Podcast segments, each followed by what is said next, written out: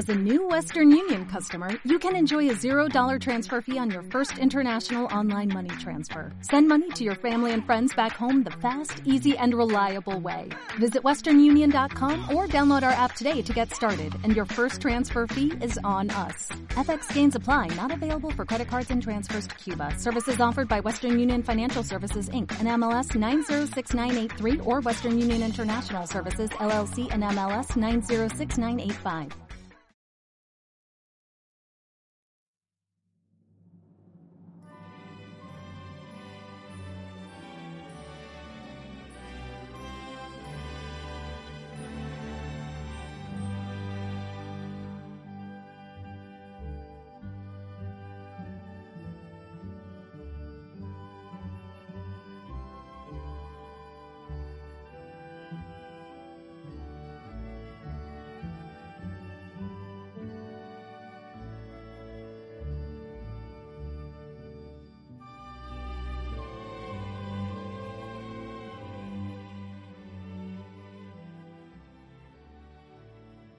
Bueno, pues estamos en la segunda parte del programa.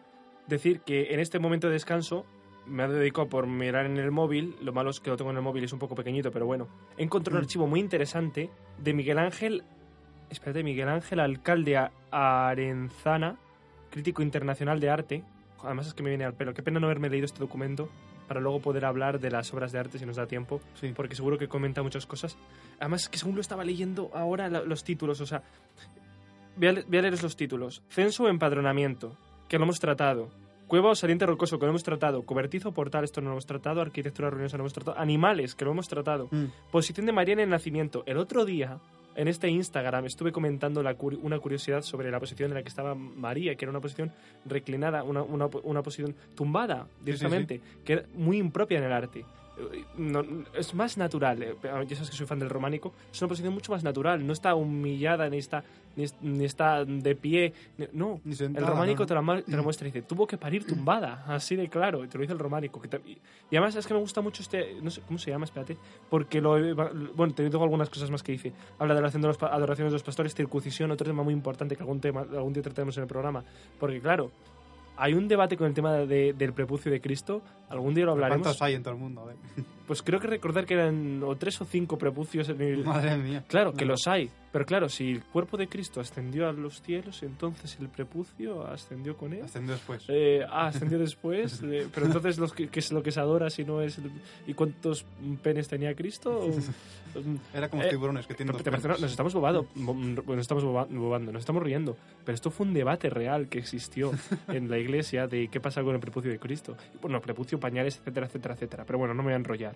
Eh, el documento también trata de adoración de los magos, de los magos, adoración de los, magos. de los magos, matanza de los inocentes y huida a Egipto y regreso a Belén y Nazaret. El documento se llama, espérate, La Navidad en los Evangelios. Lo he encontrado ahora en el móvil y digo que está súper interesante. La pena es no haberme leído este documento para hablar de arte, Mm. para hablar del tema de arte, que es que ta- trata temas que he tratado yo en arte, ¿sabes? Como el tema ese, lo que digo de, de- de la, de la- de la figura de la Virgen, Sí, sí, de la sí. posición, en fin. Pasamos al siguiente tema. Pasamos. ¿Qué te parece si tratamos ahora el tema del belenismo? Vale, la tradición del Belén y todo ello. Uy, va, que me cargo el cable. Mm, Vale, vamos a la, la tradición del Belén. ¿Por qué nosotros ponemos Belenes? ¿De dónde viene la tradición del Belén? ¿Te parecerá una, una- un, un- un- es un poco paradójico? El primer Belén lo pone San Francisco de Asís en 1224. ¿Tan tarde y después de...? 1200, si- si- siglo XIII. 1200 años después, casi. 1200, bueno, tampoco es tan raro porque el, el cristianismo, el auge del cristianismo como tal no empieza, bueno, ten en cuenta el tema de todas las persecuciones y demás, o sea, hasta el siglo III no empieza realmente un auge del cristianismo, entonces tampoco es Mm. tan raro. Y la figura de San Francisco así es una figura muy importante. Ya. La orden franciscana, no, no- o sea, hay como dos grandes órdenes, hay muchas más órdenes religiosas, ¿vale? Pero como las dos grandes órdenes, órdenes a que todo el mundo se remite son benedictinos y franciscanos. Que sí, que tenemos agustinos, que tenemos un montón de Jerónimos. jerónimos, pero realmente las, como, las, como las ideales, las primogenias, las originales, siempre suelen ser franciscanos y benedictinos. Y hubo muchos enfrentamientos entre ellos, precisamente, y piques históricos. Pero bueno, no, esto ya para otro programa que nos da, hay mucha información interesante en este tema. En fin, 1224. Eh, este San Francisco de Asís eh, recrea la escena del nacimiento de Cristo, pero no lo hace con como lo hacemos nosotros, colocando figuritas o miniaturas, sino eh, con objetos coti- cotidianos. Es decir, ¿cómo puedo hacerlo mm, eh, representación. Tened en cuenta que es la primera vez que se hace. ¿Cómo puedo hacerlo? Pues mm, tengo aquí esta figura de tal, si la he visto de esta manera puede parecerse a tal. Bueno, sería un poco más como la tradición de los belenes napolitanos, quizá, para que nos hagamos un- una idea. No sé si me explico. Mm, sí.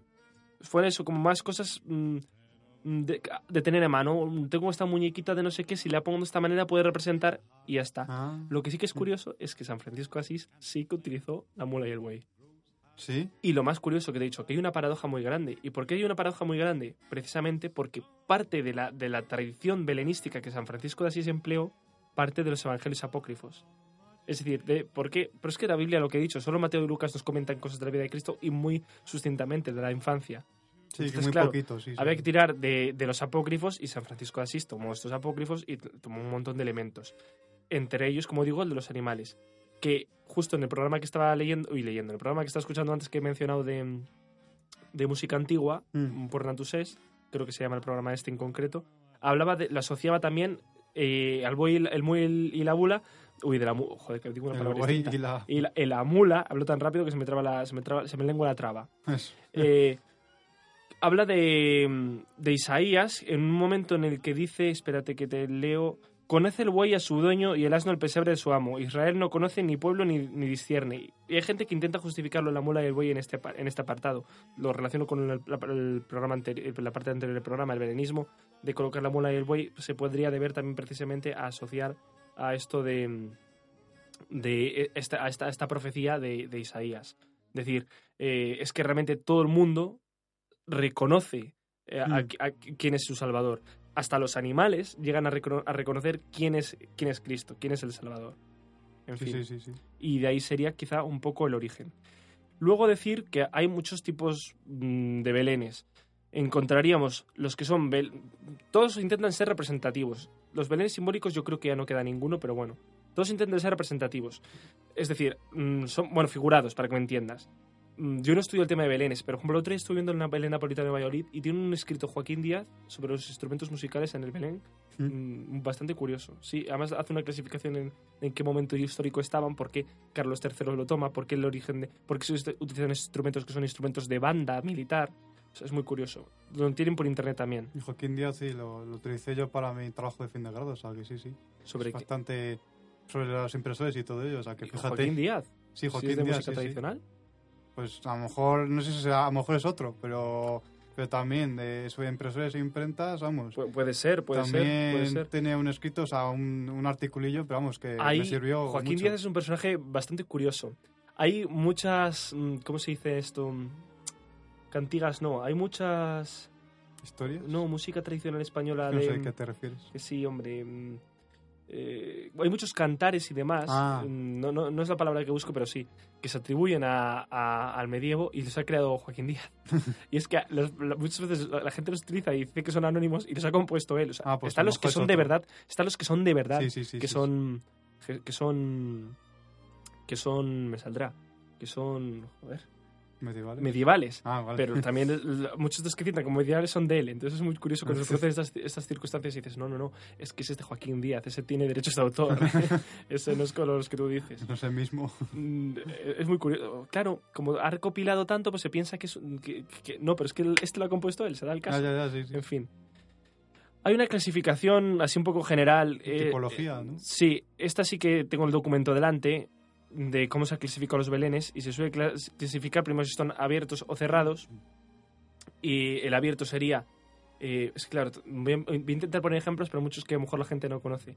Abierto sería un poco el que ponemos en casa ni más ni menos vale Eh, mm, tú lo vas viendo desde las diferentes o sea tú en tu casa lo tienes colocado en un rincón no y puedes irlo viendo desde diferentes perspectivas. Es decir Sí, eres un, un- un visor omnisciente, no sé cómo decirlo, sí, sería un visor om- omnisciente. Puedes verlo desde diferentes perspectivas. Esto es un Belén abierto.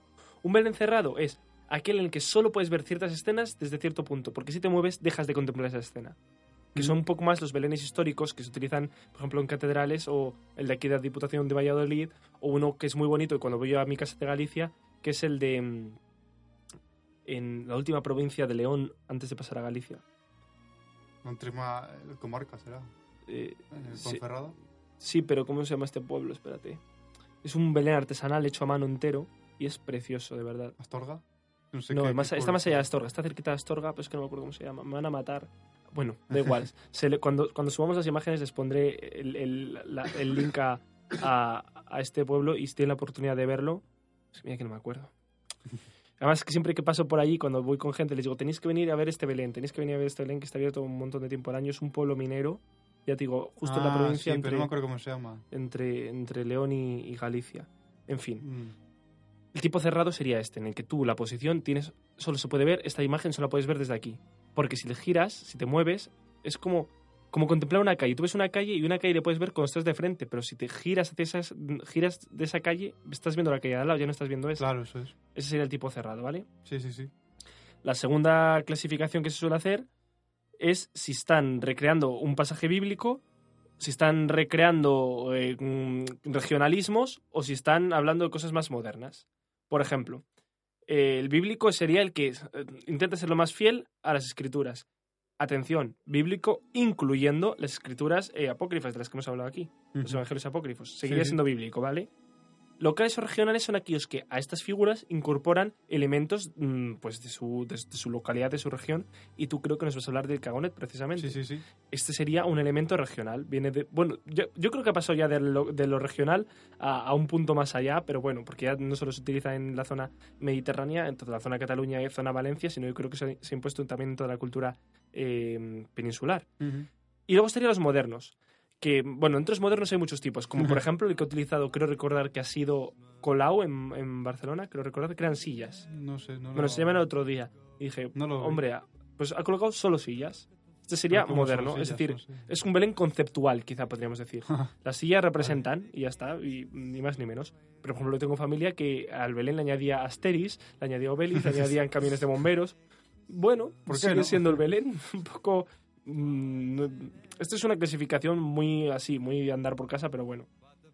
Y luego, a lo que me- a mí quizá más me interesa, tenemos como los, los grandes belenes, los grandes míticos son aquellos que son vivientes y los que intentan ser belenes tradicionales. Y dentro Sí. de los tradicionales entrarían los artesanales, aquellos que son fi- eh, fijos y en movimientos, y aquellos que son eh, móviles, que son tienen Mm, motorcillos, sí. piezas incorporadas, etcétera. ¿Cuáles serían los, cuál te he dicho? Los vivientes, los vivientes, los vivientes. Por ejemplo, aquí en Cabezón de Esgueva, yo hablo de la zona donde vivo ahora, ¿no? que es en Valladolid, Mm. entonces un poco lo que conozco. En Cabezón de Esgueva es increíble, me encanta. También tienen una laguna y no sé si tienen algún pueblo más por aquí. Tengo una lista, fíjate, la podía haber traído. Tengo una lista de los belenes vivientes en casa de este Mm. año que he cogido en mi parroquia y ven toda, la- toda la descripción. Recomiendo de verdad el de Cabezón.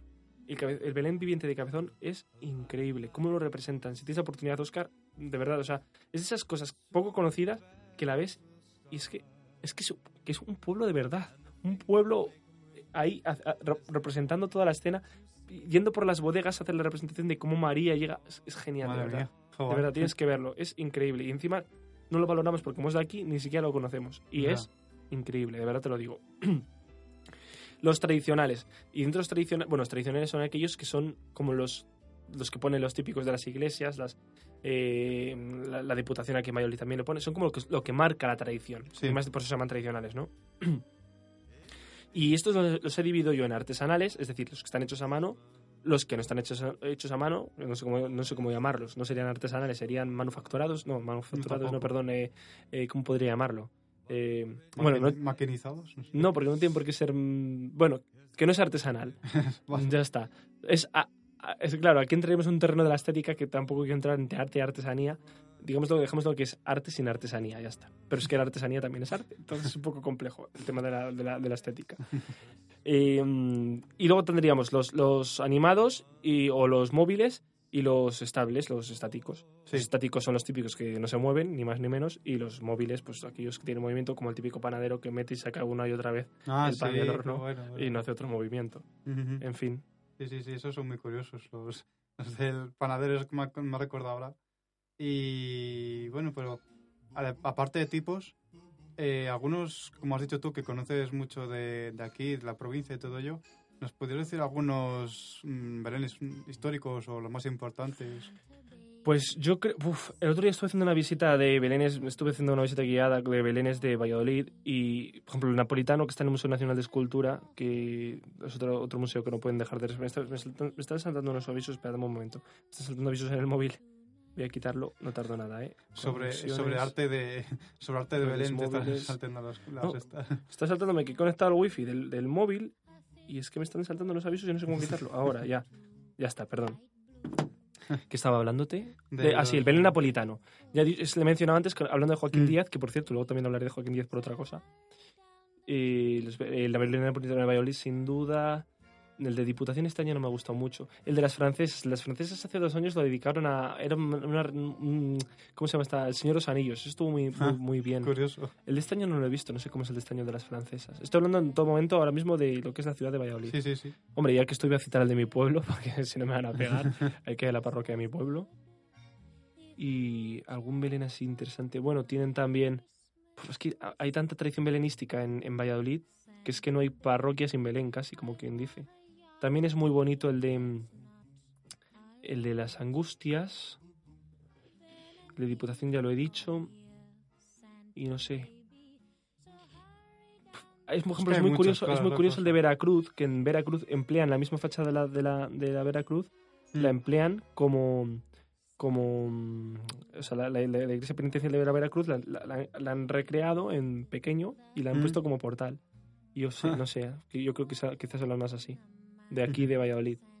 Sí, sí, de aquí, mira, nos apuntamos para así. Sí, desde luego. luego ir. Y luego, el de Cabezón ese, por favor, que no lo conozca, mm, no, es- no, yo no soy de Cabezón, he trabajado allí, pero, mm, pero de verdad, mm, es que solo por el Belén ya es digno de conocer Cabezón.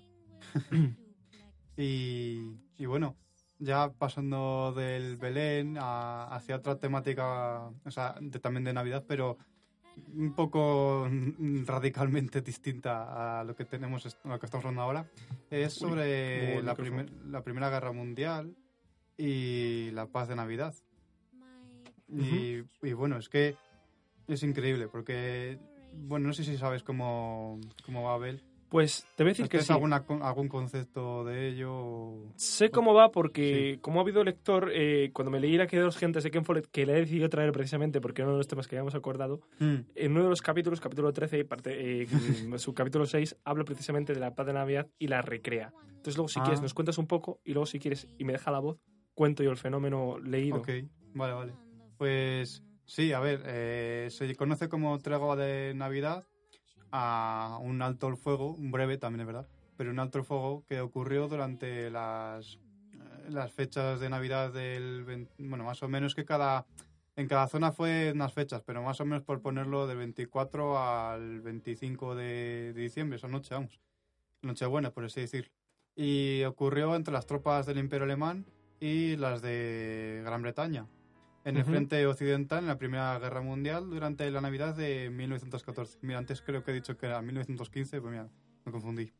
Y, y claro, pues eh, todo esto como comenzó, porque tú dices, sí, vale, eh, comenzó la tregua, o sea, pero ¿cómo, ¿cómo es que fue así? Fueron, ¿Fue una cosa que era desde arriba, desde los altos cargos? No, no, es que aquí fue directamente desde, los, desde las trincheras. O sea, los altos cargos directamente no tenían ni idea de esto y lo único que querían es aniquilar, o sea, que estos soldados aniquilasen al enemigo cuanto antes y ganaran así la guerra. Ya dice yo, yo precisamente no creo que fueran los altos cargos que eso no les interesa, que, se lleven, es. que se lleven bien, que se tienen que matar al día siguiente. Eso es, eso es. Y, y claro, pues, ¿qué pasó? Que, claro, pues los, tanto los de un lado como los de otro querían, querían celebrar la Navidad. Y las tropas alemanas pues empezaron a poner a sus trincheras pues un poco más bonitas, con decoración navideña, por así decirlo, aunque suena un Para poco... celebrar la Navidad en medio de la guerra. Suena un poco extraño que decores unas trincheras donde luego al día siguiente puedes estar muerto, pero bueno, cosas aparte. El, claro, pues empiezan a, celebrarlo y a cantar villancicos y todo ello. Y los ingleses pues también empiezan a hacer lo mismo desde el otro lado de la otra trinchera, por así, por así decirlo. Y claro, pues como que además esto es lo que digo, que se ve, se ve en la película, como poco a poco pues eh, como que van cantando unos, unos más fuerte que otros y así como que... Empiezan van a cantar diciendo- villancicos. Sí, de- sí. Eran alemanes e ingleses, ¿no? Sí, sí, sí. Como que van cantando más, eh, más fuerte unos y otros hasta, hasta que al final, pues, como que eso, debe ser que ya, pues, alguien no sé cómo, pero alguien ya como que se asoma desde una de esas trincheras y dice algo así como, oye, mira, hacemos un otro fuego y disfrutamos ahora de esta Navidad, de esta noche. Y los otros dijeron, pues ¿por qué no? Ala. Y así es como se hizo la tregua de Navidad. Y es que lo curioso es que no solo, no solo ocurrió en un, en un frente, que puede decir, bueno, pues en un frente ya está, una, una cosa anecdótica, sino que ocurrió en varios puntos del frente. O sea, que, que, que fue algo más, mm, más eh, prolongado en el espacio, por así decirlo. Y es que encima hay que tener en cuenta que era el primer año de, de contienda, que era en 1914. Todavía les quedaban otros cuatro añazos de, de guerra. Una, o sea que- fue una guerra brutal. Bueno, hemos, hemos hablado en un programa de la Primera Guerra Mundial. Creo que no. No, Creo que no. tenemos un programa pendiente también. sobre, sobre Como no, siempre Mundial. queda un programa pendiente. Y, y claro, pues ellos estaban acostumbrados a las guerras de hasta entonces que eran, bueno, pues sí, una guerra, pero, pero ya está. Luego a lo mejor se pensaba en eso, que en dos años ah, como mucho se terminaría y, fin. Pero, y claro, pues es lo que pesa en esta época. Dice, bueno, pues a lo mejor en febrero así ya se ha terminado y esto, pues oye, mira, pues una anécdota más y ya está. Pero es que no, les quedan todavía muchos más años. Y, ¿Y qué pasó? Pues claro, pues que empezaron a visitarse los unos a los otros, empezaron a hablar, empezaron a intercambiar regalos, como por ejemplo whisky o cigarrillos. Se encuentra incluso que, o sea, que los, los mismos, los que dirigían ambas trincheras, eh, empezaron a decir, oye, pues incluso, ¿por qué no jugamos un partido de fútbol?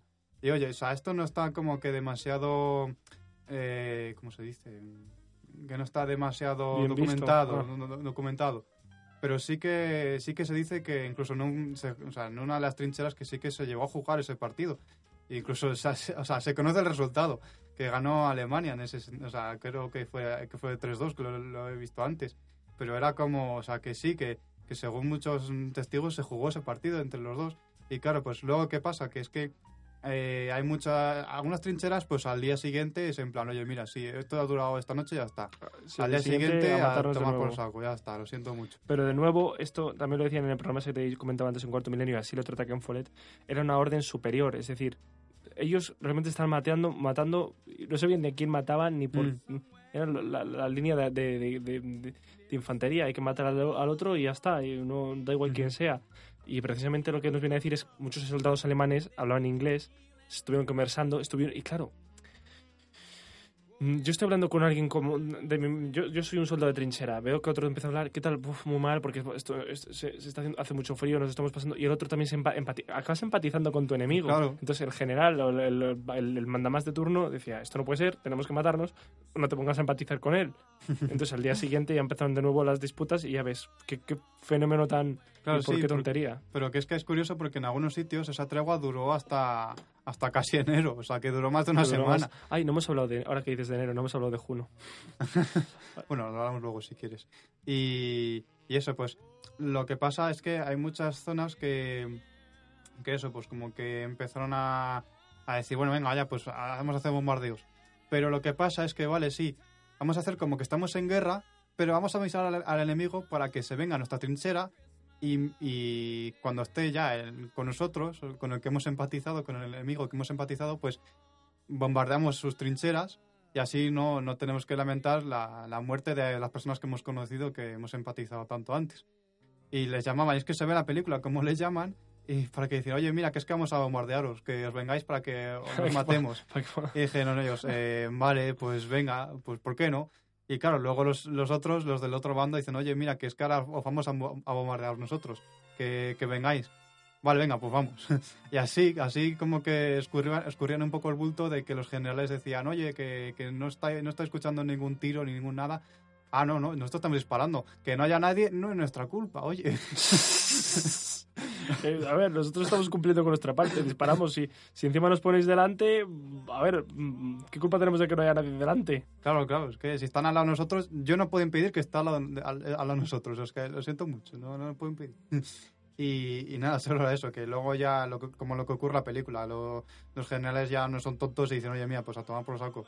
Aquí hacemos rotaciones y aquí al día siguiente tuvo nuestra- o sea, esta tropa no está aquí, está en la siguiente trinchera con otros enemigos con los que no ha empa- ha empatizado y así. Y a partir de entonces se asentó un precedente que fue que a partir de ese año todas las fechas de Navidad se bombardeaba el día anterior al enemigo como para decir, oye, mira, que, que no va a pasar lo de otros años, que este año va a haber guerra, como, como tiene que haber. ya Leía está. el otro día más que este año con la, con la conmemoración de precisamente de, de la Primera Guerra Mundial, ¿no?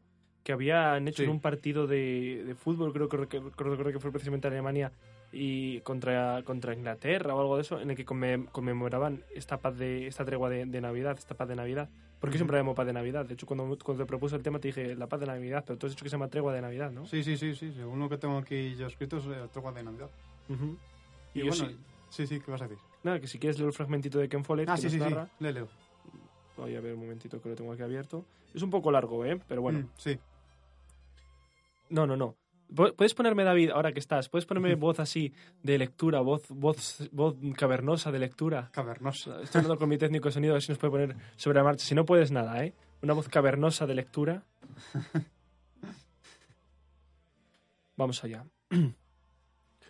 Poco después de la batalla de Marne, ambos bandos empezaron a, ca- a cavar trincheras. El calor de septiembre dio paso a la fría y triste lluvia de octubre. El punto muerto en el extremo oriental de la línea se extendió de forma irremediable hasta el oeste, como una parálisis que avanzaba por el cuerpo de un hombre moribundo. La batalla decisiva de otoño se produjo en la ciudad belga de Ypres, en el extremo más occidental de la línea, a unos 30 kilómetros del mar. Los alemanes atacaron con bravura en un intento desesperado de obligar a realizar un cambio de marcha al flanco inglés. Fueron cuatro semanas de lucha encarnizada, a diferencia de todas las batallas anteriores. Ambos bandos pertenecían ocultos, en las trincheras, protegiéndose de la artillería enemiga y salían solo para lanzar ataques suicidas contra las ametralladoras enemigas. El 24 de diciembre, un cachito, Fitz se encontraba en el cuartel general de los ingleses en la ciudad de Saint-Omer, no muy lejos de Calais, con el ánimo bastante abatido. Recordaba la palabrería que él y otros habían utilizado para contar a sus hombres que estarían en casa por Navidad. En ese momento parecía que la guerra pudiera prolongarse durante un año o más tiempo. Los ejércitos enemigos permanecían sentados en sus trincheras un día tras otro, alimentándose con comida en descomposición, contrayendo disentería y pie de trinchera, liándose de piojos y matando con desganas las ratas que merodeaban por los cuerpos amontonados en tierra de nadie de los soldados muertos. En algún momento, Fitz le había parecido muy clara la razón que la Inglaterra debía ir a la guerra, aunque ahora ya no sabía, no sabía muy bien por qué. Ese día dejó de llover y el tiempo se tornó frío. Sir John envió un mensaje a todas las unidades advirtiendo que el enemigo estaba plantándose la posibilidad de ataque por Navidad. Fitz sabía que no eran solo imaginaciones suyas, no había un servicio secreto que lo confirmase. La verdad era que Sir John no quería que los hombres relajasen, perdón, relajasen la vigilancia el 25 de diciembre. Todos los soldados recibieron un regalo de la princesa María. Acababa de caer la noche cuando les sorprendieron oír unos disparos perdidos de fusil. Resultó que los hombres habían visto unas luces y habían creído que los enemigos estaban intentando un ataque por sorpresa. En realidad, las luces eran unos farolillos de colores con los que los alemanes estaban decorando su parapeto. Murray, que llegaba de un, tiempo en primera línea, hablaba sobre los soldados indios que defendían el sector siguiente. Los pobres idiotas llegaron con sus uniformes de verano, porque alguien les había dicho que la guerra acabaría antes del tiempo, de, que el tiempo refrescase, comentó. Pero te diré algo, Fitz. Esos, esos morenos son tip- tipos ingeniosos. ¿Sabías que estado pidiendo el ministro, el ministro de Guerra que nos envíe las trincheras morteros como los que tienen los alemanes, de esos que lanzan una gran parábola con parapeto? Bueno, pues los indios han fabricado los suyos con piezas des- desechadas de hierro fundido. Voy a saltar un poco más porque si no. La línea de Mana, a casi 400 metros de distancia, quedaba camuflada por la neblina matutina que era del mismo color que los uniformes germanos, un apagado azul grisáceo llamado gris militar. Fitz oyó la musiquilla de, los, de lejos. Los alemanes estaban cantando villancicos. Él no era un melómano, pero le pareció reconocer la melodía de Noche de Paz. En alemán, claro. Regresó al refugio subterráneo para tomar un magro desayuno consistente en pan duro y jamón con una lata con los demás oficiales. Murray le siguió al exterior del refugio y dijo, le llaman por teléfono, comandante, es el cuartel general. Fitz estaba sorprendido. Alguien le había mm, tomado muchas molestias para localizarlo. Esperó que no fuera la noticia de alguna conciencia- perdón, contienda iniciada entre franceses e ingleses mientras él, mientras él estaba repartiendo los regalos de Navidad. Con el ceño fruncido y la preocupación se agachó para entrar en el refugio y levantó el teléfono de campaña. Fitzgerald al habla. Buenos días, comandante. Voy a saltar un poquito más porque si no... A ver dónde cojo. ¿Sigue ahí, comandante? preguntó el capitán Davis. Sí, sí, dijo Fitz, solo un poco sorprendido. Todavía es pronto. Como es Navidad, señor, hemos pensado que la noticia le alegraría. Y así es, se lo aseguro. Permítame ser el primero en felicitarlo. Muy amable, respondió Fitz. Gracias, pero el capitán Davis ya había colgado. Pasado un rato, Fitz se dio cuenta que los demás oficiales del refugio estaban mirándolo en silencio. Al final uno de ellos preguntó, ¿buenas o malas noticias? Buenas. Ahí te acaba de tener un hijo, etcétera, etcétera, etcétera, etcétera, etcétera. Salió del refugio y caminó hacia la trinchera de comunicaciones. Se sentía eufórico. No había disparos y el aire estaba fresco y limpio, salvo cuando pasó junto a la letrina. Descubrió que estaba pensando no solo en Bea, sino en Ethel. ¿Ya habría tenido el bebé? Todos esos pensamientos abandonaron su mente cuando llegó a la primera línea. Al doblar la esquina y al llegar al frente se quedó impresionado. No había ni un alma. Recorrió toda la, trinchera, zigzagueando por un travesaño, luego por otro, y no vio a nadie. Era como una historia de fantasmas o uno de esos barcos flotando intacto sin tripulantes a bordo. Tenía que existir alguna aplicación. Uy, alguna aplicación, alguna explicación. Se le ocurrió echar un vistazo al otro lado del parapeto. Aquí no podía ser casualidad. Muchos hombres habían muerto en primer día al frente por echar un vistazo rápido asomándose por la trinchera. Lo que vio le dejó atónico, atónito. Los hombres se encontraron en el territorio lleno de cráteres que era tierra de nadie, pero no estaban combatiendo, estaban agrupados en corrillos, charlando. Había algo curioso en su aspecto. Pasados unos segundos, Fitz se dio cuenta de que algunos uniformes eran de color caqui y otros gris militar. Los hombres estaban hablando con el enemigo. Fitz tiró la, la pala de la trinchera, sacó la cabeza del parapeto y se quedó mirando. Había cientos de soldados en tierra de nadie, que llegaban hasta donde alcanzaba la vista, a la derecha e izquierda, británicos y alemanes entremezclados. ¿Qué demonios está pasando? Bueno, en fin, lo que nos está contando la historia, David, puedes quitarme la voz cavernosa. Podría seguir contando, ya os digo que la queda de los gigantes de Ken Follett viene a contarnos este fenómeno, el momento en el que alemanes e ingleses, de repente, en Primera Guerra Mundial, en plena línea de combate, se reconcilian durante un día, o como tú has dicho, incluso hasta enero, precisamente eh, diciendo, es Navidad, mm, se pusieron a cantar juntos, cada uno su, cuenta la historia, que empezaron mientras unos cantaron a cantar Noche de Paz en alemán, los otros empezaron a cantar en inglés y luego cantaron todos juntos, bueno, en fin, que hay, lecciones de humanidad, hay lecciones de humanidad incluso en estos, en estos apartados. Y sí, sí, es que, es que es increíble. Y encima luego los otros diciendo, no, no, que tienes que compartir. Pues bueno, pues vale. En fin. Pasamos al siguiente punto. Pasamos al siguiente punto, que es pues arte y Navidad, ¿no? Empezamos por la ah, pintura. me toca a mí entonces. Eso es. Bueno, decir que antes de, mientras estabas hablando de la Primera Guerra Mundial, he aprovechado y he encontrado otro, otro que se llama OVNIs en el arte. 14 pruebas de que te nos visitaron, pero bueno, en fin, esto es, esto es internet y nunca sabes lo que te puedes encontrar. lo que sí que tengo descargadas son mis propuestas. A ver un momentito, que tardan un poco en abrir los, los, los JPG. Mis propuestas para hablar de arte y Navidad. A ver. Vale, la primera que tengo es la Anunciación de Fray Angélico. Yo creo que todo el mundo la conoce, la tiene en mente, es la típica. El problema es que no, no te va a funcionar el, el JPG que te he pasado. Mm, porque está. No. no. se abre. Bueno, pero creo que todo el mundo lo tiene en mente. La Anunciación es esa imagen en la que tenemos a la Virgen María a la derecha y un ángel y un rayo de luz alumbran directamente a María como diciendo ha sido la elegida. Elegí mm. estas obras de arte porque yo creo que se puede hacer una, un proceso histórico cronológico. Entonces, como tampoco me puedo enrollar mucho y no puedo escribirla porque no tengo la imagen ni tendré que hablar de memoria, a lo mejor meto alguna método de pata, simplemente comentar eso, que la Virgen queda a la derecha de la imagen y que es muy... hay unos medallones abajo en la que aparece, por ejemplo, escenas de Adán, de Adán y Eva, de la expulsión bíblica. Ah. Entonces, estoy hablando, ya te digo, como no lo tengo delante, mm. entonces simplemente mencionarlo. La siguiente sería de las que propongo el nacimiento de Jesús. Mm. Eh, que está, espera un momento. Sí. Esto es el problema del, los problemas del vivo, que ahora, el nacimiento de Jesús del Yoto, aquí la tengo, que si lo vemos nos damos cuenta que también es muy yoto en ese muy yoto, claro, muy yoto. Así, muy yoto en sentido del, uso de los colores de oro, por ejemplo. Ah. Tenemos de nuevo esta mm. imagen que hemos hablado alguna vez en arte y que yo mencionaba y lo comentaba en mi Instagram aludiendo a a la iglesia templaria de San Juan de Duero, en, Soria, mm. ¿vale? En la que aparece en un capitel precisamente esa imagen de, la, de la Virgen reclinada, de la Virgen tumbada. En esta imagen, en este cuadro del Yoto, encontramos eso, de nuevo, los colores de la Virgen con, el, con, el, con los azules y rojos, que representan de nuevo la idea de humanidad y la idea de santidad. Encontramos a San José dormido, la mula y el buey de nuevo, y unos pastores que están ahí alabando o están ahí, yo diría que comentando, porque otra cosa muy bien, eh, con una serie de angelitos eh, o de querubines en la parte superior. Mm. decir, de esta imagen lo más llamativo, de nuevo, son esos animales y, como no, la Virgen reclinada en un estado más natural, un estado que no nos vamos a encontrar y, no sé, yo quería comentar así lo más... Como tengo varias obras también, si hay alguna cosa que me llama mucho la atención, la siguiente que te propongo es el tríptico del altar de Santa Columba,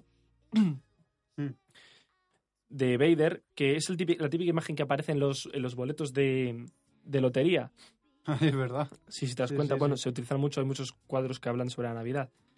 Espera a ver si la puedo ampliar un poco. No, no me va a dejar ampliar. No. Qué pena. Porque así voy comentando. Es que si me pongo a hablar de arte, ya sabes que me puedo tirar aquí. En fin. Nada, tú sí. En este, corto lo, lo más interesante es, de nuevo, la adoración de los magos, ¿vale? Si Sí. nos fijamos en la adoración de los magos, mm, ¿la tienes delante? ¿La adoración de los magos? No, el tríptico del altar de Santa Columba. Ah, sí. Vale, eh, no la puedes ampliar, pero es, es que creo que no se puede ampliar. Ah, mira, Sí, sí, sí puede, sí, sí, sí. Vale, pensaba que no. Observa a los magos, ¿vale? Mm, los O mejor, ¿quiénes son los magos? Cuando estén en sus... Eso yo, digo, espera, el mago... Voy a intentar subir las, eh, eh, est- estas imágenes a Facebook, ¿vale? Para que las puedan comentar. Hay un problema. Los magos estáis en primera... Fíjate, los vas a identificar rápido cuando veas que están dando regalos. ¿Vale? Ah, hay, uno, hay uno que está besándole. Exactamente, eso es uno de los Y magos. Luego el otro que está detrás. Exactamente. Y es que el otro ya, pues, ya es que no sé. El otro nos podría hacer dudar si es el personaje que viste de rojo, ¿no? Claro, o el eso. personaje que está detrás. Pero- ¿por qué no dudamos entre uno u otro? Muy fácil, porque nos falta alguien. Ah, el de las barbas de detrás del todo es. No, no sé claro, es. ¿a quién estás buscando? ¿A quién estás buscando? Ah, la Baltasar. este, Efectivamente, claro, sí. cuando, vean, cuando vean la imagen van a ver que nos falta el rey negro. Como hemos dicho antes, eh, quería meter este cuadro y digo que intentaré comentar lo más llamativo de cada uno. Es que les tengo... ¿Cuántos os he traído de propuestas? Espera, eh. He traído ocho propuestas, Ocho, ¿vale? Madre mía. Pero eso intentaré un poco rápido y comentando. Y como me enrolle, me pasa como en Instagram, que me dice que no puedo meter más caracteres porque- al comentar una imagen. En fin. Lo más llamativo que nos llamaría ya es directamente, primero, primero la Virgen, vista solo un color. Ya Dos, solo- ya- azul y blanco, ¿no? bueno, el blanco del, del peplo, pero eso no cuenta porque Ah, o vale. sea, quiero decir, no, no es azul y rojo a lo que estamos acostumbrados, Ah, y eso sí. nos representa el color azul, Mm. el color de la humanidad, el color, el color virginal por excelencia. Sí. ¿vale? Ya nos, nos quita el rojo. Y segundo, que nos falta Baltasar en la imagen. Sin embargo, hemos contado por qué estaban Melchor, Gaspar y Baltasar, por qué uno era blanco, por qué uno era eh, mm, amarillo y otro era negro. Perdón por utilizar estos términos, pero que no- para que nos entendamos. No, no, lo pe- peor es decir eh, era chino porque sería falso. Lo que estaban representando era la cultura de, bueno, es que occidente no, cultura europea, lo que se conocía Europa, Asia África y y África. Es. Ya está, los Sí, tres sí, continentes. Aquí no.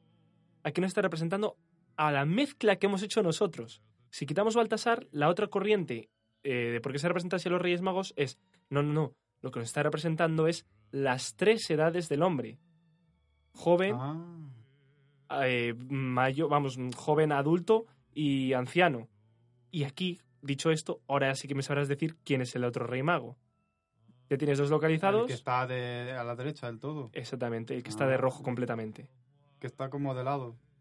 Mm, sí, sí. pero bueno, mm, eso es por una cuestión de, ¿cómo se llama? De, mm, esto en arte se llama, O sea, que tiene un bastón en la mano. ¿no? Ese, ese, Ah, ese. vale, vale, vale. esto en arte se llama eh, el escorzo, está simplemente por la temática de escorzo Sí, y intentar sí, representar, lo, lo, pone así, vale.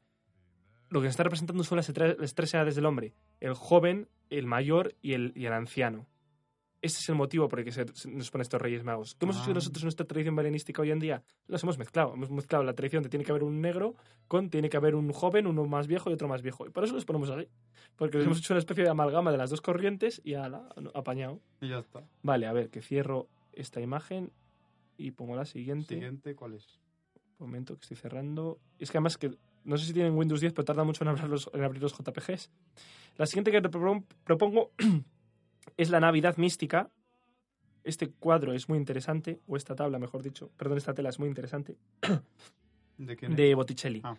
Botticelli. Eh, primero, no estamos acostumbrados al formato. Es un formato vertical. Y esto ya directamente nos llama la atención. Pero atención en la imagen. ¿Puedes ampliarla un poquito? Sí. ¿vale? Lo primero que nos llama la atención es la cantidad de... Mierda, perdón, es que estoy intentando ampliar yo y estoy Cantidad de personajes que la hay, cantidad ¿no? de personajes que aparecen representados. Ya, si te das cuenta, ya tenemos una constante, por ejemplo, el tema de Mula y Wei, ya nos aparece siempre. Sí, sí, sí, ¿verdad? Te voy a hacer una pregunta. O mejor, te voy a hacer una serie de preguntas para que me respondas lo... Va- A ver. ¿Cuántos pastores hay? Ah, Espérate a ver que, no lo me he fijado. Eh, que yo vea ninguno. Vale, no estaría mal respondido, ¿vale? No estaría mal. ¿Cuántos reyes magos hay? Creo que tampoco ninguno. Es que no sé, hay muchos personajes, pero aparte de José, eh, la mula, el buey, el niño, José está Mm. como llorando. o- José, José está reclinado, pero tampoco no sé, está como llorando, no sé. eh, eh, está reclinado entre la, entre la imagen. Sí, no sé. Eh, hay gente que atribuye que realmente no es José, sino que sería un orante más de todos los que aparecen en esta imagen. Ah. Mm, Es no, que no sé, como que todas las personas que aparecen son como ángeles. A eso es lo que No quería llegar. que Todos los personajes que aparecen en la escena son ángeles, son querubines. Aparte de las inscripciones que también son muy interesantes, pero no me deja leerlas. Que vienen a decirnos algo así como gloria a Dios en las alturas y en la tierra paz para los hombres, que es lo, precisamente Ah. lo que dice el ejército de ángeles. Eh, vale. Todo- como tú bien dices, son todo ángeles, pero es muy importante cómo lo representa, en qué momentos. Los ángeles que estemos en el primer plano superior están danzando. Sí, sí, Esto es muy poco corriente, ¿no? en verdad. Sí, tienen como una cosa en Están- las manos, ¿no? Están celebrando, sí. Un ramo o algo así. No, No sé qué es eso. Que- que cuando lo amplío, los píxeles empiezan ahí a hacer acto de presencia y ya no, no se ve nada. Es, es lo malo. Y momentito que te sigo comentando. Es que estoy. Tengo un problema que cuando pincho la imagen se me pasa la- a, la imagen de al lado. Ahora, vale. Sobre el tejado tenemos tres. De nuevo ese número místico, ese número ¿Verdad? mágico del. 3. ¿Vale? Y vamos al plano inferior. Te he preguntado, ¿cuántos pastores? Esto es muy relativo. Si te das cuenta, a los dos laterales tenemos Sí. ángeles. Sin embargo, algunos personajes de estos no tienen alas. Ah, es verdad, sí, me acabo de dar cuenta ahora, sí. ¿Vale? Esos son orantes. ¿Son pastores? Podría darse el caso. Tiene pinta. ¿Vale? Podría darse el caso. De nuevo, la Virgen viste con los dos colores típicos asociados a ella. Y fíjate en el plano inferior. Más personas. Ah, Más ángeles, ¿no? pero ¿qué, están haciendo ahí? Vale. Esto es muy importante. Me has dicho que en la parte este- de superior habías visto que estaban, estaban con algo en las manos. Quiero Sí, que te sí, fijes sí. en los ropajes de los ángeles. ¿Los tienes vistos? Sí. Vale. Compara los ropajes que hay justo en, en los tres ángeles que aparecen encima del, del portal. Anda la madre. Anda la Son madre. iguales. Son los mismos personajes. Lo que están dando es, bueno, una interpretación que se ha hecho es que esos ángeles están dando los ramos con los que tú ves arriba, con los que se celebra, con los que se festeja. Por ejemplo, Cristo cuando entra en... en, en- Ah, sí. en- me saldrá. En, Sí, con la Eh, burriquita. exactamente. Sí. eh, lo que utilizan son los ramos. Los ramos eran un, un empleo, eran, un- eran una, una, una- mm, ¿cómo se dice? Un, un- me sale vegetal, un, ¿cómo se dice? Un, bueno, una herramienta, Ah, no me sale la palabra que quiero utilizar, de celebración. Entonces, los ángeles están entregando es- es- esos elementos de celebración a esos orantes, que esos orantes son los mismos que estás viendo en el portal, en la parte inferior. Ujú. Fíjate, por ejemplo, el de la capa azul y, de- y roja, que le tienes al lado derecho de la imagen, Sí, sí, sí. el que va de rojo completamente, que le tienes junto a este, y el que va de rojo y verde, que lo tienes al lado izquierdo. Vale, pues pasamos si quieres al siguiente, porque como me enrolla... Es verdad, verdad, sí, sí, sí. Vale, tengo aquí el de. Rubens, pero no me, no me carga Rubens. Adoración de Vale. los magos. Sí, pero no me carga la imagen. No tiene imagen. No hay imagen, no existe. Bueno, No pues existe. lo saltamos a Rubens. Pues Rubens, adiós. Hay muchísimos, muchísimos mm, cuadros. Yo he propuesto estos porque quizás son los que más, más representativos me parecen. El siguiente que tengo es la adoración de los pastores Este cuadro se me sale a mí de la pantalla. de Zurbarán. sí, a mí también. Ahí. Tengo que quitarle zoom. Otros tenemos que ponerlos. Me he pasado. Este hay que ponerlo. Zurbarán. Ala, ala, ¿qué estoy tocando? Esto es- Ay, ay. Vale. Zurbarán. Aparte de la naturalidad de la representación, si te das cuenta, son como más cercanos, entre comillas. ¿Vale? Es verdad, sí. son con vestimenta más, más cercana, más, unos colores más vivos, una- mucho más naturales. Estamos hablando de Zurbarán. Sí, sí, sí. Mm, Son como más cercanos. siglo, siglo XVII, es que estamos aquí al lado. Quiero que observes, bueno, no, es que nuestros oyentes cuando vean las imágenes en el Facebook, ¿qué es lo que llama la atención de este cuadro? A mí lo primero que seguramente no sea eso, pero lo primero que me llama, llama la atención es que José está representado como si fuera Jesús. Ya directamente. Jesús de mayor ya. Mm, vale, no es lo que quería Ya, por eso sí, ya, seguro que no es eso, pero vale. Mm, Bien, es una, buena una Es buena que no sé, cosa. es como que digo yo, como que a lo mejor quiere representar que es el padre o, o que yo qué sé, cómo va a ser Jesús cuando sea mayor, que no, no sé si quiere representar eso.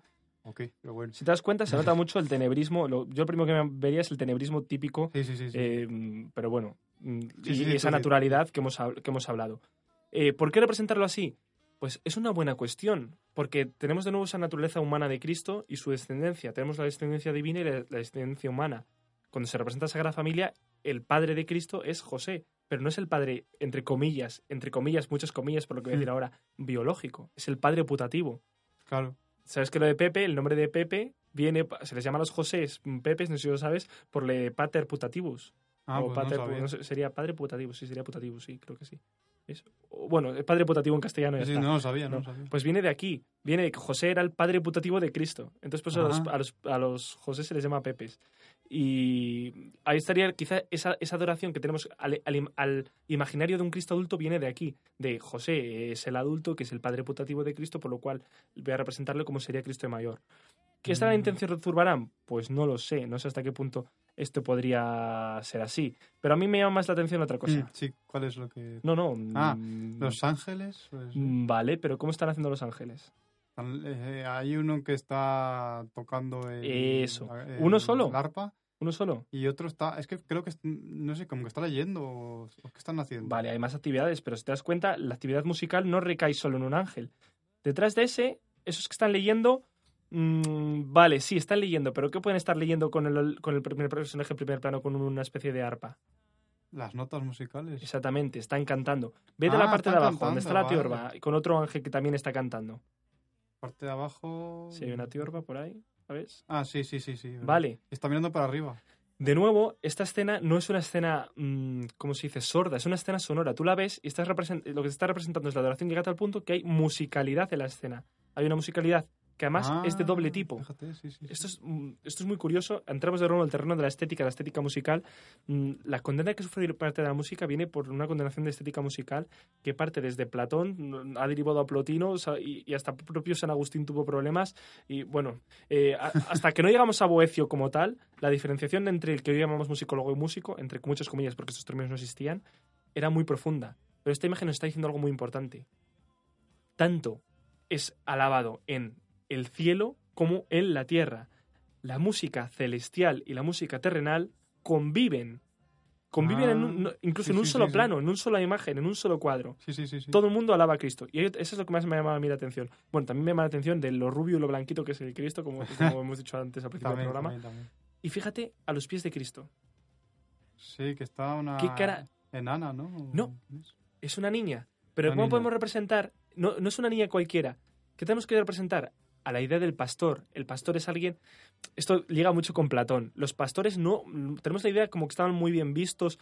No, los pastores eran un poco...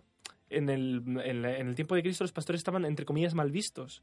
Porque eran... Robaban para comer, robaban el rebaño. Ah, Entonces, los tenemos como idealizados, pero en la época de Cristo esto no era así. Precisamente otro día estaba escuchando mm, hablar sobre esto, sobre la figura del pastor, la importancia que tuvo el pastor. Cristo se presenta, los ángeles se presentan siempre a los humildes primero, Sí, sí, sí. sí. en este caso a los pastores. Y aquí viene una asociación platónica, y probablemente Zurbarán no era tonto, esas que Zurbarán toman- también tomaban modelos de la calle, y lo que está diciéndonos es, hay que asociar lo malo con lo humilde, que es lo feo. Es decir, la gente del pueblo llano serán los feos, que serán los humildes, que serán entre comillas los entre comillas los malos. Es decir, Dios viene a salvar a estos y estos se postran ante Dios, lo reconocen como su Dios. Por eso está Ah. ahí, por eso nos está sonriendo, por eso tiene, si te das cuenta, es el típico traje de pastorcilla que te ponen cuando estás en el colegio, Sí, sí, sí, sí. verdad. ¿vale? Y tienen la cesta de huevos en la mano. Anda, mira, no me he fijado en eso, es verdad. ¿Ves? Sí que sí, sí. Pasamos sí. a comentar el siguiente. Vale, la siguiente es la vida de Egipto, ¿no? A ver si me carga la imagen. Sí, vale. La huida de Egipto. Efect- Efectivamente, de nuevo tenemos aquí el yoto, de nuevo los típicos eh, colores del yoto. Si te das cuenta, de nuevo, de nuevo tenemos esos rojos, esos dorados y esos azules muy típicos del yoto. También los ángeles alados que dejan una estela atrás de sí con, con- con esos mantos. Y esta huida a Egipto, de la que de nuevo la Biblia no nos dice en alta. No, uy, no nos dice en alta. No nos dice nada. Eh, sabemos que, vamos, no nos dice nada. Tenemos a San Mateo que nos habla de la historia de que Herodes va a matar a, a los inocentes, pero mm, que iba a lomos de un borrico, etcétera, etcétera, etcétera. Pues no sé yo hasta qué No punto. sabe. Exactamente. De nuevo tenemos los apócrifos, el tema del libro que he recomendado antes. Sí, sí, sí. Y sobre todo, date cuenta, algo muy poco representado en el arte de esta época. Joder, tengo, perdón, tengo la garganta un poco. Siglo XIV. Sí. En el siglo XIV la representación del movimiento era muy escasa. Sin embargo, tú ves esta imagen, obsérvala, y sabes, esta- sabes, sabes exactamente de dónde vienen y a dónde van. Fíjate Sí, la ¿verdad? representación del borrico. Siglo XIV, lo que representará el animal.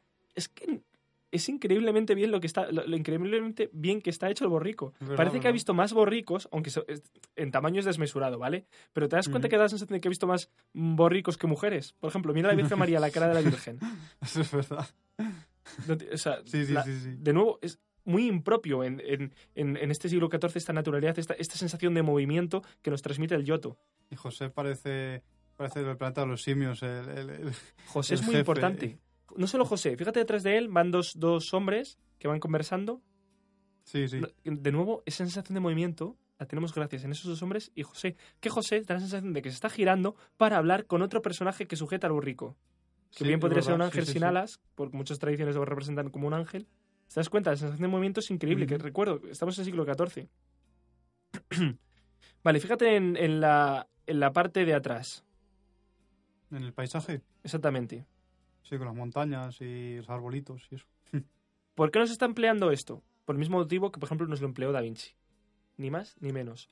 Yo quiero situarte una historia real con una historia mm, documentada, pero no sabemos hasta qué punto estuvo la huida de Egipto. ¿Qué te hago? Te sitúo paisajes naturales, paisajes más o menos reales. Yo creo que el. Yoto no le salió muy bien porque le quería representar montañas y poner unos árboles que dices, pues casi es tan grande el, el árbol como la montaña. Pero bueno, Pues sí. Fíjate también en los pies. Los pies, sobre todo, por ejemplo, los de José. Todavía ese hieratismo no se sabe representar muy bien Es verdad. sí. y da la sensación de, lo- de- de- de- de los pies tipos, mm, tipo, típico medievales que están... Sí, es verdad que están abiertos. Eh, efectivamente. par, Sí, sí, sí. Llama mucho atención. ¿Vale? La siguiente imagen que te... Siguiente me- imagen, me, estoy, enrollando yo solo, pero es que lo que digo, como me pongo a hablar de arte, y esto lo estoy comentando lo más llamativo de la, de la imagen, porque me pongo a hablar de lo siguiente, la siguiente no me la, car- no me la carga. Pues tenía paisajes típicos, que te iba a hablar de los paisajes típicos de, de Bruegel. Eh, si te das cuenta, eh, es lo típico también de imágenes de Navidad. Hay un montón de paisajes nevados de, de Bruegel que se utilizan en las loterías de Navidad, en las postales, en- Mm, y quería hablar de ellas, pero es que justo la que tenía aquí que os proponía no carga. Pero bueno, ¿y cuál es que sepáis simplemente que Bruegel utilizó un montón de... de- ah, perdón, se ha utilizado mucha pintura de Bruegel Ah, para ya. representar la Navidad. Y la última que traía, que es una de mis favoritas, de hecho la tengo muchas veces de fondo de pantalla, que es la Sagrada Familia del Pajarito. Ah, Cuando me hablaban a mí, la familia del pajarito, ay, no me carga tampoco. vaya hombre, a mí tampoco, pero bueno. Bueno, cuando me, hablaba de la- cuando me hablaban en mis clases de arte de, de la familia del pajarito, yo digo, pero mm, ¿cómo que la familia del pajarito? Digo, ¿por qué se llama la familia del pajarito? Te voy a hablar de la imagen, la tengo en mi cabeza, Sí. ¿vale? Entonces, de todas maneras, la tengo que tener por ordenador. Pero es que, como la tengo de fondo de pantalla muchas veces, tiene que estar en el fondo, de- porque yo tengo fondos de pantalla que van cambiando. ¿Cuánto tiempo tenemos para... cuánto- Diez Oscar? minutos más o menos tenemos. ¿Cuánto? Diez minutos. Madre mía, ¿por qué no me has cortado antes? ¿Por qué no me has cortado antes? Bueno, me- no me enrollo. Mm, la estaba buscando aquí en el ordenador, pero no me quiero enrollar mucho, así que paso. La hablo de memoria y ya está. Tenemos a, el, primer plano tenemos a un Cristo, creo recordar, que está cogiendo a- precisamente en su mano, es donde tenemos el pajarito, es donde se nos representa. ¿Vale? Por eso se llama la familia, la Sagrada Familia del Pajarito. De nuevo, se nos representa un ámbito familiar, un ámbito doméstico, un ámbito mm, que no es Cercano, propio del arte. sí. Exactamente, cercano. Y, y además quiero recordar, hablo de memoria, que nos ponen un perrito. El perrito es símbolo de fidelidad, es el símbolo de, Mm. la, de, de- de la familia, es el símbolo y nos lo representan, al contrario del gato. Que, bueno, o- o- un día, un día me pongo a hablar de arte, además tengo un compañero que quería ver si puede venir un compañero de arte a hablarnos un día, en fin. el arte nos habla mucho de la mentalidad, no solo de la época, sino de aquello que quiero representar más allá. El arte en general, no solo el arte pictórico, sino el arte musical, etcétera, etcétera. En fin, que me, si no me enrollo. Pasamos al siguiente apartado. Vale, pasamos al siguiente apartado. Eh, solo quería decir que, bueno, los personajes importantes, por así decirlo, un poco a destacar. eh, si quieres, vamos a destacar al Krampus, que Ujú. tú también sabes algo un poco de ello, ¿no? Del- del Hay dos opciones. Si me pongo a hablar de Krampus, me va a pasar lo mismo que con el arte. Que, que es que, bueno, es que además tengo un fragmento de, de- de- de este fragmento que te proponía escuchar. Ah, hablamos sí, primero, ¿verdad? si quieres, hablamos un poco primero de la tradición de los personajes hispanos. Ah, aparte. vale, sí. Si quieres, eh, sí, vamos, te lo propongo. Como Sí, quieras. sí, hablamos un poco de, pero por encima, porque tampoco hay demasiado información, tampoco hay demasiado que Decir que, por ejemplo, aquí en España tenemos los, vamos, en España y en los países latinoamericanos tenemos la tradición de los Reyes Magos, Eso es, sí, sí, sí. pero, Pero- que, igual que Papá Noel, por ejemplo, en, en Estados Unidos o América y demás, existen otra serie de personajes locales, regionales, que queríamos comentar. Típicos País Vasco, Galicia, etc. Claro, sí, sí. Por ejemplo, en el País Vasco, como acabas de decir, tenemos al Olien- Olen- Olencero, es que no sabía cómo decirlo, Olencero, que es como el Papá Noel vasco. Y es que es muy curioso porque es que es como... ¿Quién es el Olencero? Pues es una... Es como un minero que su- supuestamente vive solo en la, en la montaña y se dedica a la mina. Siempre y luego de- el Día de sí. Reyes le sacan en la tele. Sí, sí, que sí. Sí, sí, como que, como que luego una vez al año, eh, por Navidad justamente, baja, al- baja de la montaña y se dedica a repartir regalos a los niños. Y básicamente es eso. Pero claro, es que es muy curioso por cómo es la imagen del, del señor que está como, se le representa siempre como negro, o sea, negro pero no porque sea de piel negra, sino por el carbón que, que no, o sea, tanto que está todo el día en la mina, pues eh, ya está con la piel casi negra del Negativa, carbón. sí. Eh, se, le, mm, se le representa también siempre como muy sucio, muy eh, como muy desarapado, por así decirlo también. Y, y- pero siempre como que con cara de felicidad, como diciendo, eh, bueno, pero eh, te voy a regalar esto, niño, no sé qué, como que se ha, se ha interpretado un poco como que los niños, ah, an- o sea, cuando se empezó a hacer toda esta tradición, los niños como que tenían un poco miedo a los mineros y todo ello, y como hay mucha tradición minera, pues, Pues como que lo que el se miedo, dijo, oye, mira, vamos a hacer quitarse el miedo haciendo que uno Ujú. de ellos, a lo mejor no- al principio surgió así, que a lo mejor uno de ellos se hacía la coña de que le decía al niño, oye, mira, va a venir un no sé qué, y decía niño, ay, qué miedo, no, no, porque nos va a traer regalos, vamos a traer regalos, ay, sí, sí, va, pues mira qué bien. Y a partir de ahí, a lo mejor cuando ya se quitó, se les quitó el miedo. Eso es como el tren de la bruja, te das cuenta, por poner ejemplo, en fin. Claro, sí, sí. Y bueno, ya sí que es- pasamos a, a la de Galicia con el apal- apalpador, que es que este lo acabo de conocer ahora, porque el otro sí que sabía, pero este no lo conocía. Y es que este es mm, también tiene el nombre de pandigueiro y Ujú. es, la, esta es una figura típica de Galicia, de, de la Navidad eh, gallega. Y es- baja la noche, es que no sé exactamente si es el 24 de diciembre o el 31 de diciembre, se supone. Y también baja de la montaña, supongo que también bajará, para tocar el vientre a los niños y ver si han comido suficiente durante el año. Qué majo. Y claro, no sé si es, bueno, si han comido bastante, pues venga, y si, y si te, te doy regalos, y si no has comido también, es que no sé, eso, eso ya no sé cómo funciona, pero bueno. Y les deja castañas, Siempre, siempre- regalos, los niños siempre son buenos. o sea, que les deja como muchas... Y además, la noche de cuando viene el señor este se llama noite de apalpadoiro, o sea que noche de palpar, así que, que es literalmente como se dice, o sea que fíjate. Y bueno, ahora si quieres, vamos a ver el tío de Nadal, por decir otra mm, comunidad. Sí, esa Eh, será Cataluña-Valencia. Cataluña, sí, en Cataluña Nadal y un poco pinta, de, de Aragón también. Porque, y esto, el, el tío de Nadal es... mm, Tío de Nadal, se llama así tío. Tío, o sea, tío de Nadal, por así decirlo, sí. Ujú. Es eso, pues es un elemento de la mitología catalana y existe, o sea, lo que significa es que mm, se coge un, tro- un tronco, sí, y se le deja comida durante unos días. Co- ¿comida? Se le deja comida, sí, se, deja com- se coge un tronco. con vida. No, no, se, deja- se coge un tronco y se le tapa, o sea, como que se le tapa con una manta y se le deja comida, o sea, se le mete en Ujú. casa, se deja una manta y todo eso. Y luego cuando llega ya Nochebuena, pues los niños cogen los palos y mientras van cantando unas canciones típicas de, de esa época, vamos, de, de, este, de esta festividad, pues van eso, pues van dándole golpes hasta que supuestamente pues va cagando, que es la palabra Ah, literal, este oído, que va este cagando oído, sí. y va cagando Pues- regalos para los niños y todo eso. Claro, los, padres lo han dejado antes, debajo de la manta, lo han dejado ya los regalos y todo eso. Pero eso, los niños como que van cantando y van cantando diciendo, no sé cómo exactamente, pero bueno, en plan, en fin, ya tengo aquí la letra, caga tío, eh, caga almendras y turrón, no cagues arenques que son demasiado salados, caga turrones que son más ricos, caga tío, almendras y turrón. Si no quieres cagar, te daré un bastonazo, caga tío. Eso es básicamente. Sí que había oído de esto, sí. Y ¿Y es de ahí vendrá el cagoneto no tiene nada Y que es ver? que es muy curioso porque los catalanes, como decía el otro, hacen cosas y una de ellas es esta. Y es que no sé si es que tiene mucha afición a esto del, del cagar o qué, pero es que también está lo del caganet, que es eso, pues es la tradición de colocar en belenes a una persona eh, detrás de un arbusto, además suele, suele estar detrás de un arbusto agachada y en postura de estar defecando, además. Y es eso, pues el nombre, recibe el nombre de cagador o cagón y eso, pues es como, como que era como un poco de realismo exagerado y todo ello, o sea que bueno. Y hasta entonces, pues no, porque se suele representar con las figuras, o sea, con el traje típico de la, de, de la zona de, de Cataluña. Pero ahora ya sabes que existe de Obama, de Trump, de, Sí, sí, de sí, que sea, ¿sabes? versiones de todo tipo. Y ahora, pues eso. Ya es mundial. Como que tienen esa obsesión un poco con la caca. Muy bien. Por así decir, los principales. ya no tenemos tiempo para mucho más tampoco. No, yo simplemente quería comentar dos cositas, el tema de Krampus y el tema villancicos. Voy a voy a ir rapidísimo. Antes de hablar de Krampus, que voy a hacer de... No, casi al revés. Empezó por Krampus y luego tra- trato el tema villancicos. Vale. Para el tema Krampus, lo que os propongo es escuchar un fragmentito precisamente de la película homónima en la que una de las abuelas del niño nos cuenta la historia de Krampus así un poco por encima. Vamos a escucharla. Todo empezó con el viento.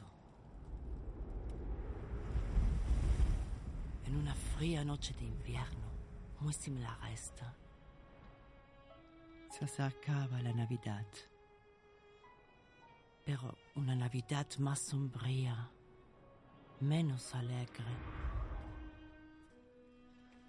Yo aún creía en Santa Claus, en la magia, en los milagros y en la esperanza de volver a encontrar la alegría.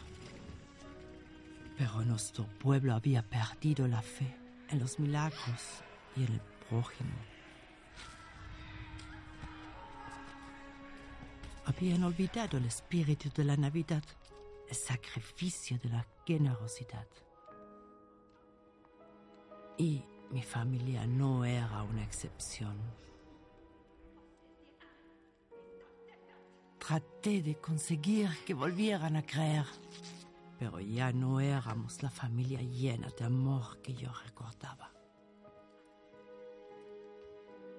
Ellos también se habían rendido. Y al final, yo también lo hice. Y por primera vez, no deseé un milagro. Deseé que desaparecieran. Un deseo que acabaría lamentando. Aquella noche, en la oscuridad de una horrible tormenta, se cumplió mi deseo. Me di cuenta de que Santa Claus no iba a venir aquel año. En su lugar llegaría un espíritu más antiguo y siniestro. La sombra de Santa Claus. Su nombre era Krampus. Y como había hecho durante miles de años, Krampus no venía a recompensar, sino a castigar. No venía a dar nada, sino a llevarse algo. Él y sus sirvientes. Escuché aterrada cómo arrastraba a mi familia al inframundo, sabiendo que yo iba a ser la siguiente. Pero Krampus no me llevó aquella noche. Me dejó como advertencia de lo que pasa cuando la esperanza se pierde, cuando la fe se olvida y el espíritu de la Navidad muere.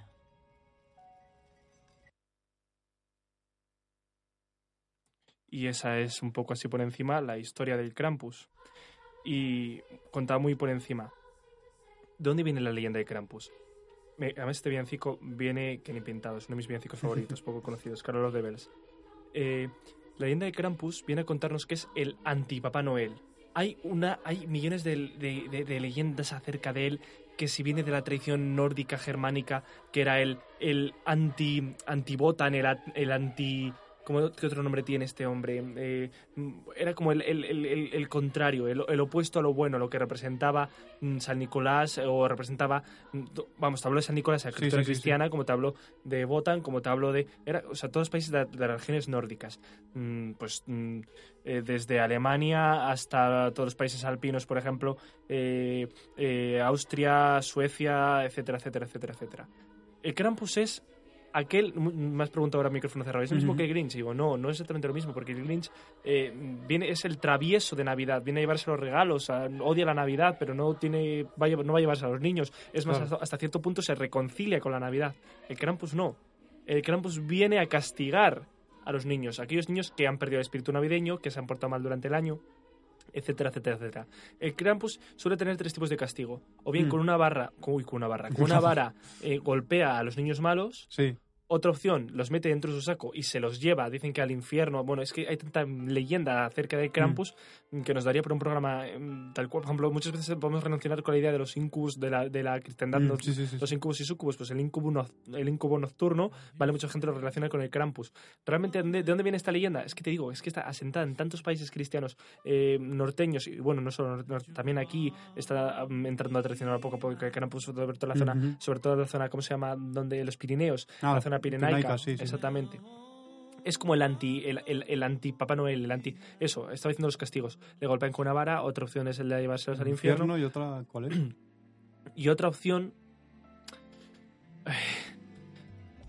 A ver, el Krampus en la, en la película nos lo representa como que se lleva toda la familia del niño, que es como el castigo del, del niño. Entonces, se representa también como aquel que deja una señal mm, de lo que puede llegar a hacer, que es lo que nos viene a representar la película. En vez de llevarse al niño, castigar al niño, castiga todo el entorno del niño. Es como Ah. las tres... Es que realmente el segundo y el tercer tipo de castigo no son exactamente lo mismo, porque uno castiga al niño y otro al, al entorno de lo que quiere el niño. Pero lo que hace realmente el Krampus es como el antihéroe héroe, porque lo que ha pedido el niño precisamente es eso. ¿Cuándo se celebra la noche de Krampus? Esto es muy importante. El 5 de diciembre. Y dirás, ¿tan pronto? Claro, porque es una forma de decirles, atención, la Navidad está cerca, si os, ponta- si os portáis mal ya sabéis lo que toca. Entonces yo tengo a dos niños del 5 al 21 de diciembre, tan- perdón, al 25 de, no- de diciembre, tan, tan felices. Y esta es la historia de Krampus. Sí, sí, Por ejemplo, yo, yo tenía entendido que se comía a los niños, no que los llevaba al infierno. Eh, sí, es lo- junto a la de meterles en su saco, también devorar a los niños, sí. Ah, es, vale, es que, claro, todas estas tradiciones se han visto mm, con el asentamiento del cristianismo como prohibidas. Por ejemplo, en, en- estuvo mm, prohibida en, en Austria durante un tiempo. Pero es que en el cristianismo teníamos la, el- la idea del hombre del saco. El hombre del saco sí, sí. vendría a ser como, nuestro, como el Krampus. Y muchas veces está- tira de la leyenda, por ejemplo, de los hombres de, de los de los de sucesos reales, de asesinos que realmente cogían a niños para hacer manteca, etcétera, etcétera. Entonces, Ujú. esta tradición tiene un ideario ahí común europeo, pero que viene de más atrás. Ocurre lo mismo Sí, con la Santa verdad. Compañía, por ejemplo, ¿vale? Esto sería muy interesante investigarlo y analizarlo desde el punto de vista, de vista etno, etno- perdón, esto antropológico. Sí, sí, sí. En fin. Y el tema con el que quiero acabar, y ahora sí que sí, tema villancicos. Sí. Y bueno, ya sabes que soy muy fan de Juan de la Encina, por ejemplo. Y el tema villancico entendido como canción de... Sí, pero ¿Cómo? villancicos, o sea, eso de los de la auto de, de Juan ¿cuál has dicho? ¿Cuál es? Sí, los villancicos entendidos como canción de villa. Escuchad esta, let- esta canción, que creo que alguno te ha puesto.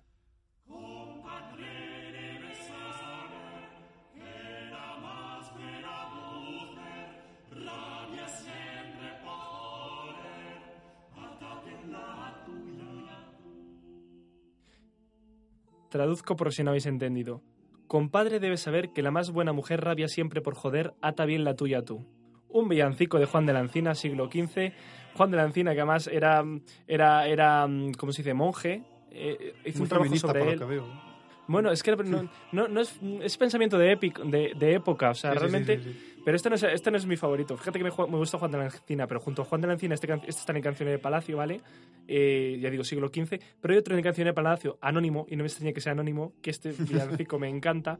Y antes hemos hablado de, de Joaquín Díaz, ¿te acuerdas? Sí, sí, sí. Vale, esta versión no me gusta, porque no es, fi- no es fiel al, al- al- al original. Sin embargo, te la propongo A ver. porque se le entiende muy bien a, a Joaquín Díaz. Escucha, escucha. Se le entiende muy bien lo que dice. Una mozuela de Logroño mostrado me había su copo de lana negro que hilaba. Dale si le das mozuela de Dale si le caraza, das dale si le de das que me caraza, dale si llaman le en das que me casa. llaman en casa. Me encanta. Es un villancico, porque de nuevo es una canción de villano, una canción de la villa, una canción del pueblo. la las canciones, los villancicos nos hemos pasado a la tradición navideña mm, ahora, pero en sus orígenes eran eso, las canciones del pueblo, que el pueblo cantaba, lo- con, lo- con lo que el pueblo se entretenía, y de ahí pasó a los palacios, a los porque la gente, claro, te reías, eran como chistes. Fíjate, fíjate, Claro, fíjate. claro. la Otra estrofa. había su ojo del cuclillo que llevaba en su jaula. Parece que voy a decir una cosa, pero te engaña. Y bueno, en fin. Es increíble. Villancico, canción, canción de Villa, cómo cambia, cómo cambia el contexto de lo que y lo que se ha convertido y en lo que fue. En fin, pues llegamos al final del programa.